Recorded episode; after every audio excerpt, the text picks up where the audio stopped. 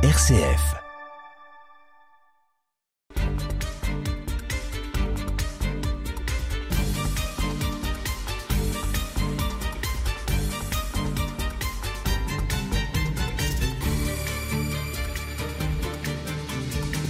En 1914, l'abbé Léon Janel abandonne la direction de Saint-Étienne et Monseigneur Tissier nomme l'abbé Jules Étienne pour le remplacer. Il avait quand même un nom prédestiné. Il est né à la Veuve en 1854. Il est orphelin très jeune, ses parents meurent tous les deux en 1860. À six ans, donc, il se retrouve seul et il semble que ce soit ses parents, ses grands-parents maternelle qui s'occupe de lui. En fait, il va faire ses études au petit et au grand séminaire avant d'être envoyé au Carme à Paris pour préparer une licence de lettres. Dès 1876, il est professeur à Saint-Étienne et préfet de discipline. Il contribue financièrement à l'ameublement des salles d'études, du réfectoire et de la chapelle. Nous avons déjà évoqué ici le fait qu'il a donné une statue de Jeanne d'Arc pour orner le parloir. Avec l'abbé Thibault, il fait de grands voyages dont il écrit des comptes rendus dans le bulletin des anciens. Le professeur, et parfois conférencier, est remarquable par la clarté de ses exposés et de ses explications, lesquels rendent accessibles à tous les problèmes les plus difficiles en apparence. Ses voyages et ses lectures lui permettent d'acquérir une grande expérience il exerce une sorte de magistère intellectuel auprès de ses élèves, bien sûr, mais aussi des anciens et des parents.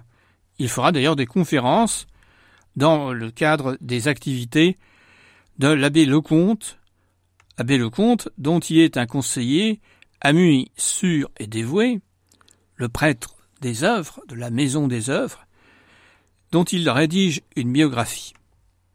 C'est lui qui va connaître la dure épreuve de la guerre. Pendant l'avancée allemande de septembre 1914, l'institution héberge des blessés, qui sont ensuite évacués afin de ne pas tomber aux mains de l'ennemi. Le choix de l'établissement est lié sans doute euh, à la proximité de la gare, mais également au fait que le bâtiment dispose du chauffage, ce qui est quand même extrêmement important pour des blessés. Le bombardement commence un obus éclate sur la place. Un morceau de 3 kilos entre dans un des dortoirs. Un autre obus tombe sur le boulevard et les vitres sont brisées. Le dimanche 6 septembre, les soldats allemands viennent s'assurer que les locaux n'abritent pas de soldats. Le 11, ils quittent la ville. Des soldats français entrent dans Chalon. Le bâtiment sur la place, de construction récente, se transforme, comme nous l'avons dit dans une autre émission, en ambulance. L'abbé Étienne témoigne. Chez nous, le soldat est chez lui. Tout à peu près lui appartient. Nos classes, nos études, nos dortoirs, notre chapelle, nos cours. Il est entouré des soins les plus attentifs, ceux de l'âme comme ceux du corps. Et nous étions heureux quand, en nous quittant, il avait retrouvé avec la santé une sereine et joyeuse confiance. En octobre, une circulaire, publiée dans la presse, informe les externes que les professeurs se tiennent à leur disposition pour leur donner du travail en attendant la rentrée. Celle-ci sera possible le 3 novembre. Les élèves des classes élémentaires et de sixième sont convoqués à l'école Prilly, chez les sœurs de la cathédrale, c'est-à-dire les filles de la charité. Heureux hasard, l'abbé Favret, aumônier militaire, va rencontrer Georges Boisselier, infirmier militaire, lui aussi passionné d'archéologie. Un autre personnage arrive à l'institution. Joseph Castin, originaire de Lourdes.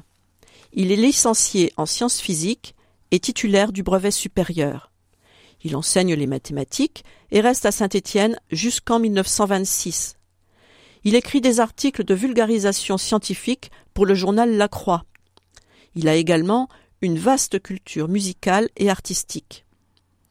Son fils, Jacques, est par la suite également professeur, mais nous l'évoquerons dans une autre émission. Je remercie M. Carieux de m'avoir donné ce renseignement. Pour les locaux, Monseigneur Tissier a obtenu de la ville le prêt de l'ancien presbytère pour loger les petits séminaristes. Se trouvait là où est le monument Jeanne d'Arc aujourd'hui. Les seuls à être pensionnaires. Des salles de prix sont aussi mises à disposition d'un nombre d'élèves qui a bien diminué. Une partie de la population ayant quitté la ville, et cela d'autant plus qu'il manque la moitié des enseignants. Des mobilisés sur place et de la place, puisque la place de Chalon occupait un certain nombre de personnels souvent administratifs, comme par exemple euh, l'abbé Marmottin, qui est mobilisé sur place comme infirmier et puis comme secrétaire du médecin-chef, et qui peut continuer ses cours jusqu'en 1917 où il tombe gravement malade. Quatre mobilisés vont se succéder pour enseigner l'anglais. L'abbé Étienne met en lumière, dans un bulletin des anciens, les conséquences des bombardements. Je me rappelle certains soirs d'octobre 1915 où quelques obus de 380, éclatant au-dessus de nos têtes, Myrton et moi, les élèves à peine rentrés. Le lendemain, vingt de ces élèves manquaient à l'appel. Je comprends. La chapelle est accessible et monseigneur Tissier peut donner le sacrement de confirmation. Les sœurs prêtent une salle pour la distribution des prix. À la place des volumes habituels, on donne aux lauréats des diplômes de guerre. L'année 1915 est marquée par la mort de l'abbé Janel. Monseigneur Lati écrit c'était une âme de prêtre bien trompée. Et combien elle était capable d'amitié et de fidélité. Un de mes meilleurs souvenirs de Chalon est d'avoir soutenu de mon autorité cet ancien condisciple de l'école des Carmes, et de l'avoir mis à même de donner sa mesure comme supérieur de Saint-Étienne. Le 26 décembre 1915, Monseigneur Tissier peut célébrer la Saint-Étienne. Au cours de la nuit du 19 au 20 mai, une bombe tombe à une quinzaine de mètres de la façade et une centaine de vitres volent en éclats. Le 20 juillet, la distribution des prix a lieu à la Maison des Œuvres, rue Pasteur, et Monseigneur Tissier s'adresse ainsi aux élèves. Nous autres, les vieux, nous avons dû passer la vie dans les regrets et les humiliations de la défaite. Attendant un demi-siècle, des revanches qui ne venaient point, occupés à des luttes d'idées qui n'avaient rien de français, à la faveur desquelles l'ennemi héréditaire essayait de nous détruire en nous divisant. C'est vous, mes chers fils, assagis par les épreuves, héritiers de leur patrimoine, qui allez être les grands ouvriers des restaurations prochaines. La France sortira victorieuse du sang de vos aînés, mais il faut qu'elle redevienne reine du monde par vos soins. L'année suivante, au cours d'une cérémonie identique, il dit L'avenir de ce pays et de ce diocèse a moins besoin de savants et d'artistes que de jeunes gens, façonnés depuis longtemps à tous les grands devoirs de demain, et que seuls des saints prêtres instruits de la vérité et des exemples du Christ, peuvent faire. Ce sont là, avant tous les autres, les résultats essentiels que j'attends d'une institution comme celle-ci. En mars et en juillet 1918, de nouveaux bombardements s'abattent sur la ville. La cathédrale est atteinte et les petits séminaristes, réfugiés dans la crypte, croient leur dernière heure arrivée, mais ils parviennent à en sortir sains et saufs. Ils partent ensuite vers des cieux plus cléments. Si à nouveau les vitres de l'institution ont volé en éclats, les bâtiments ne sont pas touchés. Pendant cette période, les professeurs doivent s'adapter, aussi bien aux conditions qu'aux élèves présents. Mais les résultats aux examens restent identiques. Des dispositions particulières sont prises.